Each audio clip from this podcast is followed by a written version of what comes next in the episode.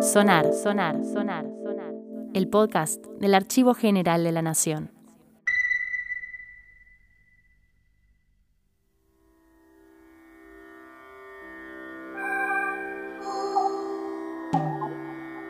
Bienvenidos y bienvenidas a un nuevo episodio de Sonar. En esta oportunidad, los y las invitamos a volver al pasado para recuperar y analizar el vínculo entre artistas y política a comienzos de la década del 50 a través de uno de los programas radiales más importantes de aquel momento. Pienso y digo lo que pienso. Este microprograma, producido por la Subsecretaría de Prensa y Difusión del primer gobierno peronista, abordó diversas temáticas de la política contemporánea a través de las voces de distintos artistas del cine, el teatro y la radio. La brújula de este programa siempre fue la coyuntura del momento, tanto la nacional como la internacional. Y uno de los temas que generó interés en aquella época, aunque mucho más en las décadas posteriores, fue el vínculo del arte y la política, o más concretamente el compromiso político del actor. Repasemos un poco la historia.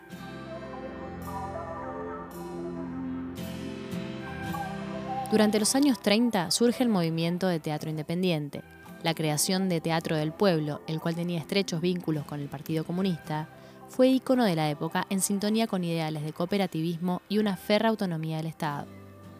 Actores y actrices no tenían permitido ganar dinero ni profesionalizar su labor y mucho menos sindicalizarse.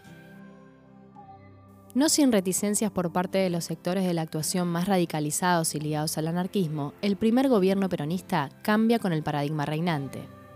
Incorpora en su proyecto a la cultura, incrementa el gasto público destinado al área y crea dependencias estatales que tenían como único fin promover e instrumentar actividades culturales a nivel federal y para todos los sectores de la sociedad, dejando de lado la idea del teatro como una forma privilegiada del espectáculo.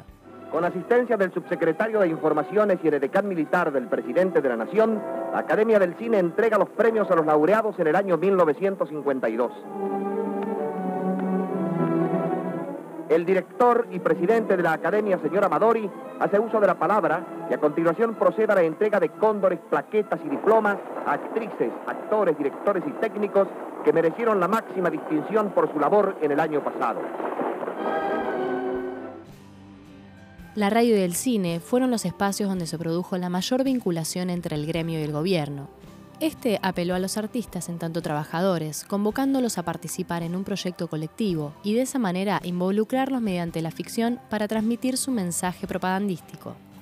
De esta manera, la radiofonía trascendía la función amplificadora de los primeros años para construir su propio espectáculo político. En este episodio escucharemos las voces de Santiago Gómez Q y Alberto Closas, grandes actores que dejan entrever en su participación al programa el compromiso del actor en relación a la coyuntura política de la época. Pienso y digo lo que pienso. Continuando este brillante ciclo, Santiago Gómez Q conversará esta noche con sus múltiples amigos de todo el país para decirles también su sentir pleno de verdad. Escuchémoslo. Santiago Gómez Q fue un reconocido actor uruguayo, nacido en 1903. Comenzó su carrera artística a los 15 años en su país natal y en 1928 vino a la Argentina para trabajar en cine y teatro. Actuó en reconocidas obras teatrales y filmó 63 películas como actor principal, que lo hicieron famoso principalmente en los países de habla hispana. Trabajó con las figuras más importantes de la época y coincidió en el film Arrabalera con Tita Merelo, por la que ganó un premio al mejor actor. También participó en varias radios de Buenos Aires y Uruguay, integrando además prestigiosos elencos de muchos radioteatros. Dio conferencias y charlas vinculadas a la profesión del actor y durante el peronismo ocupó un cargo directivo en la Asociación Argentina de Actores. En sus últimos años de vida trabajó en la exitosa novela Rolando Rivas Taxista y su última obra de teatro la hizo en 1983 en el Teatro de la Ribera junto a Iris Marga y Juan Carlos Torri. Al año siguiente, a los 80 años, fallecía en Buenos Aires, producto de un accidente doméstico. Nosotros, amigos, los que hemos elegido esta carrera de pronto alegre y de pronto amarga, pero hermosa siempre, nosotros, amigos, nosotros los actores, ¿para quienes somos actores? Sino para el pueblo. Y claro, Esta embriaguez del aplauso, que es la mayor recompensa que aspiramos, ¿de quién nos viene sino del pueblo? Y en ese pueblo hemos nacido nosotros. Y para ese pueblo tenemos la preciosa obligación de seguir viviendo. Y cuando llega el momento de la opinión, ¿a quiénes vamos a entregarle esa opinión sino a aquellos que se han acordado de nuestro pueblo? Hace muchos años, o no tantos años, cuando la Argentina era una sucursal de la moneda foránea, nosotros, tengamos la valentía de reconocerlo, cumplíamos nuestra vocación y nuestra carrera al margen de los dramas sociales y nos encogíamos de hombros ante el problema de ese pueblo que nos aplaudía. No por crueldad, amigos, no, no, eso no. Crueldad no era. ¿Qué era entonces? Ya que hemos empezado a decir cosas valientes, sigamos con nuestro coraje camino adelante en esta noche que es una ocasión para la sinceridad. Era negligencia, apatía, incredulidad. Las cosas siempre habían marchado de la misma manera. La política siempre había seguido caminos idénticos y los individuos estaban colocados en escalones tradicionales que nosotros suponíamos inconmovibles. Había una esfera soberana para que brillasen los caireles de la oligarquía y había un viejo sótano de los indefensos a oscuras y sin porvenir. Claro, nosotros queríamos al pueblo, pero nuestro amor de entonces no tenía ni empuje ni esperanzas. ¿Cómo cambiar ese mundo cruelmente consolidado por siglos de prepotencia y de menosprecio? No se podía. Eso creíamos. Y al creerlo, nos entregábamos sin pelear y sin esperar. ¿Para qué meterse en los sueños imposibles? ¿Para qué pretender cristianamente que los ricos fueran menos ricos y los pobres menos pobres? Si la sociedad era así y no podía ser de otra manera pero fue. Claro que fue. De pronto nosotros, los actores, que vivíamos la indiferencia a la orilla del dolor ajeno, a la orilla de la redención ajena, vimos avanzar la maravillosa tormenta que se lanza no para destruir lo fuerte y lo útil, sino para derribar los árboles enfermos y limpiar los caminos de la hojarasca y del polvo. Esa fue la tormenta que sacudió nuestras conciencias. Ese fue el ramalazo que nos puso de pie frente al milagro y nos asombró primero, nos iluminó más tarde y nos hizo correr después al centro del combate y de la victoria para que nuestro corazón de artista fuera un émbolo nuevo y una bandera más. Lo que suponíamos irrealizable llegó. Llegó y en qué medida no como promesa vanidosa, no como el palabrerío de las viejas plataformas que entraban en la inocencia del pueblo, que engañaban esa inocencia y que se olvidaban de ella en el momento de la consagración, que era como decir el momento de la prebenda y el saqueo. Y nosotros, amigos, los que habíamos amado al pueblo en silencio, suponiendo que nuestro cariño solo podía ser una resignación, comprendimos nuestro viejo error, nuestra vieja debilidad, y nos pusimos al servicio de quienes habían redimido y fortificado a nuestro pueblo, que es como decir nuestro público. Porque ese es el aplauso que nos embriaga, el aplauso del pueblo, nada de guante blanco, a mano limpia, ruidosa y leal. Estábamos equivocados, ¿no es cierto? Y sí, y claro, y por eso mismo ahora estamos orgullosos, no del antiguo error, sino de nuestra comprensión actual.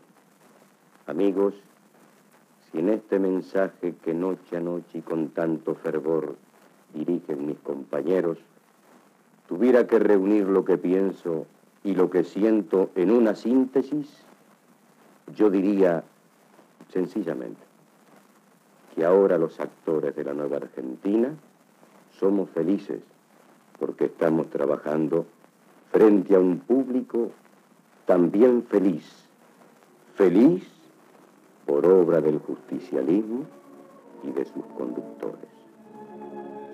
Su participación en el programa Pienso y digo lo que pienso dejaba asentada su mirada sobre el compromiso del actor en política. Quien también participó de este programa, hablando de la misma temática, fue el actor Alberto Closas. Antes de continuar, un breve corte publicitario.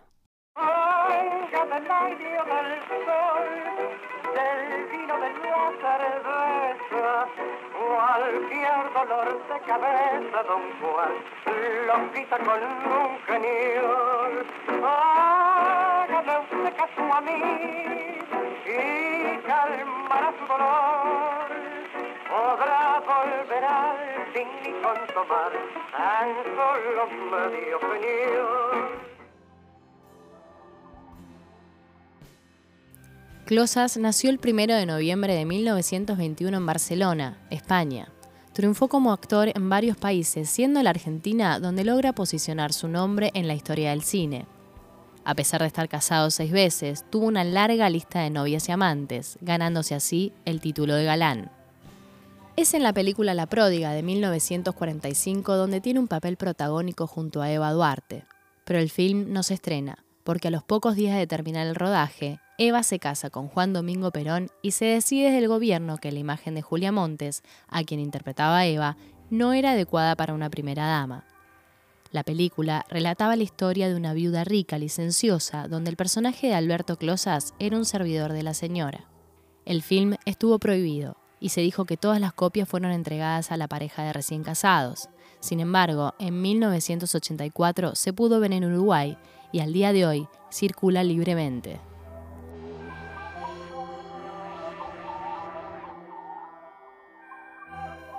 decía Closas sobre Eva. De cutis transparente, ojos profundos, mirada penetrante. Me fijé sobre todo en su piel, que parecía de nácar y como si tuviera iluminación interior. Una piel mágica e irreal. Tal vez, lo pensé muchas veces, fuese el preludio de la enfermedad que solo siete años después, en 1952, la llevaría a la muerte. La cinta no se estrenó, pero le resultó muy útil a Eva para construir a Evita, quien le copió a su personaje, por ejemplo, el cabello recogido, distintivo de la primera dama. Su participación en el programa Pienso y digo lo que pienso dejaba sentada su mirada sobre el oficio del actor y la actriz en la nueva Argentina. Los que todas las noches nos aproximamos a esta confidencia de cinco minutos, que ojalá fueran seis, nosotros, compañeras activas y amigos actores, Vivimos solo para esto, para ponernos en contacto con nuestro público y servirlo de la manera más leal y más entusiasta, y para recibir el aplauso que exigimos, no por inmodestia, sino por amor. Pero, ¿de qué manera solemos acercarnos al público?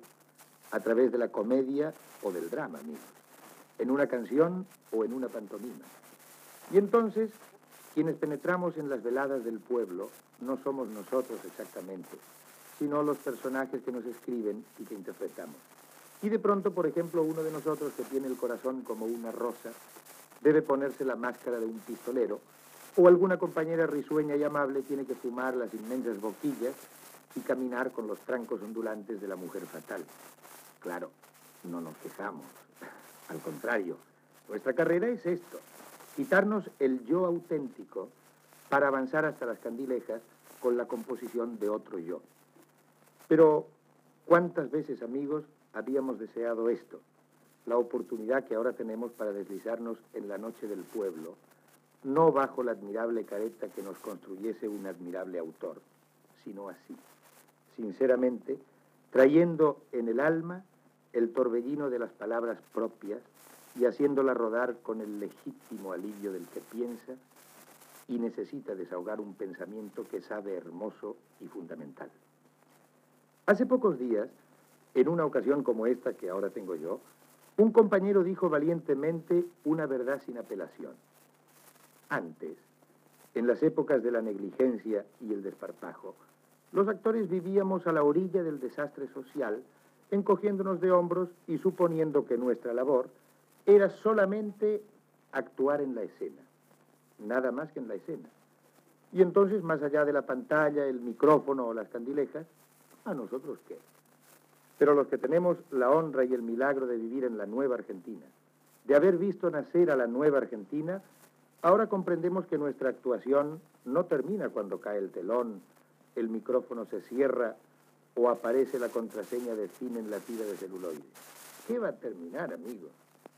Ese pueblo querido por nosotros, ese pueblo que sostiene con su curiosidad o su fervor la carrera de todos nosotros, ese pueblo necesita que las actrices y los actores, me dejan decirlo, que sus preferidos les hablen así, como yo ahora, como mis compañeros en otras noches, así, ardiendo de alegría y de entusiasmo, para hacerles saber que la barrera misteriosa que nos separaba antes, hoy ha desaparecido, porque ahora somos todos pueblos, todos, familia de actores y familia del público, una sola familia al servicio mutuo, no separados y diferentes como antes, no, no. Ahora ya no estamos al margen de la multitud.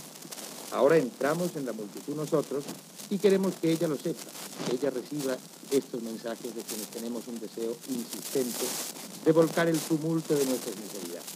No importa que alguna vez al principio de esta formidable serie de conquistas hayamos sido incrédulos o displicentes. Las grandes obras siempre han sufrido la polilla de los pequeños detractores. Entonces, no importa la equivocación inicial de los desconfiados. El justicialismo levanta frente a ellos un tremendo paisaje dorado y los deslumbra. Y los mismos que antes rezongaban por lo que suponían promesas, ahora tienen que admirar y que obedecer el imperio de estas realidades sin precedentes y sin comparación.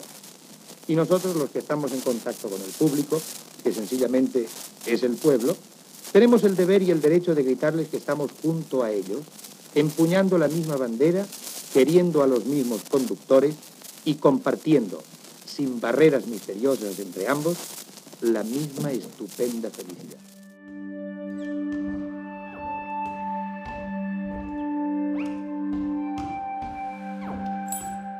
Alberto Closa recibió la medalla de oro al mérito en las bellas artes en 1994, año de su fallecimiento. Los audios que escuchamos corresponden al Fondo Acervográfico Audiovisual y Sonoro perteneciente al Archivo General de la Nación, quienes quieran conocer más sobre el acervo sonoro del Archivo General de la Nación, los y las invitamos a visitar la nueva plataforma que se lanzó con motivo del Bicentenario, agnbicentenario.mininterior.gov.ar.